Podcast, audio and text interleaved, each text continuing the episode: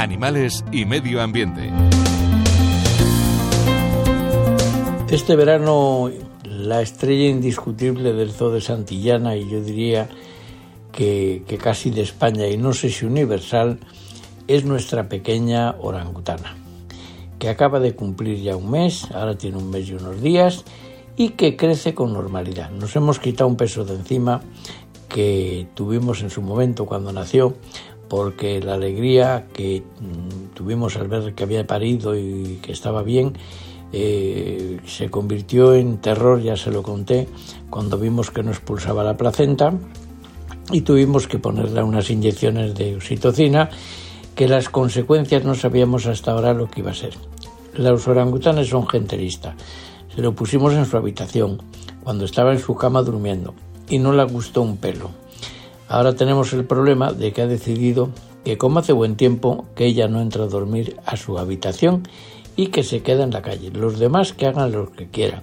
Su pareja y su hija entran, pero ella no quiere ni acercarse. Tiene terror a que la volvamos a poner otra inyección. Yo lo comprendo. A mí las inyecciones no me gustaban nada y menos si se las ponen a una atracción, a traición.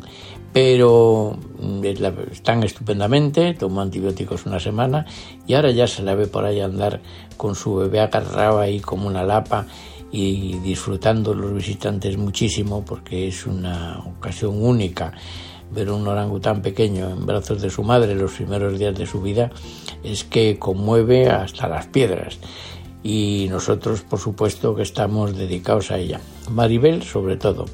Mi mujer es la que está todo el día llevando las cosas, haciendo negocios con ella, porque ella es una negocianta. Eh, si quiere algo, le da primero algo a Maribel para pagarlo. Y le puede dar lo mismo unas cáscaras de cacahuete que una piedrecita pequeña, que un trozo de palo, y le dice, toma esto, ahora dame lo que quieras. El otro día me pasó a mí un caso. Había unos visitantes y quise llamar su atención y darle algo que le gustase. Tenemos una puertecita muy pequeña con un candado que la utilizamos hace muchos años, pero que hemos dejado de utilizarla porque por ahí la dábamos unas ramas pequeñas, pero aprendieron a sacar por ahí es un palo. Digo, a ver si alguien va a mirar por el agujero un niño, va a sacar un palo y le va a sacar un ojo. Así que la precintamos, está con un candado y no se usa nunca, pero me acordé de ella fui y cogí una rama de avellano, una ramita larga y delgada con muchas hojas, porque les gustan mucho los vegetales y las hojas. La metí, la pasé para allá, ella la cogió, la dio la vuelta y con el mismo extremo que la había dado yo, me le pasó a mí y me dijo esto no lo quiero, así que vete a buscar otra cosa. La llevé unas, unas cosillas que le gustan, unas chuches, unos dátiles de Tunisia, unas uvas pasas, unos cacahuetes y unas nueces, y ahí estuvimos departiendo felizmente y todo el mundo disfrutando de cómo son de listos los orangutanes. Porque si yo dejaba de darle algo, ella cogía una cosita y me la daba, toma, venga, que te pago. Si no le gustaba lo que le ofrecía, decía que le diese otra cosa. Son animales muy listos, mm, yo diría que tanto como las personas, pero como desgraciadamente no tienen la capacidad de hablar, no podemos entendernos con ellos pero se les ve que piensan, razonan y entienden.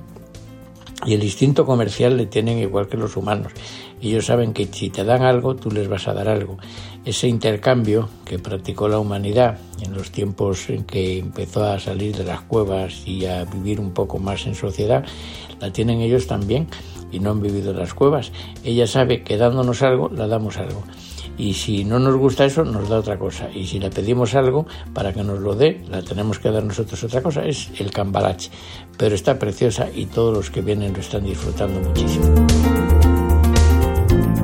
José Ignacio Pardo de Santillana presidente de la Fundación Zoo de Santillana para Radio 5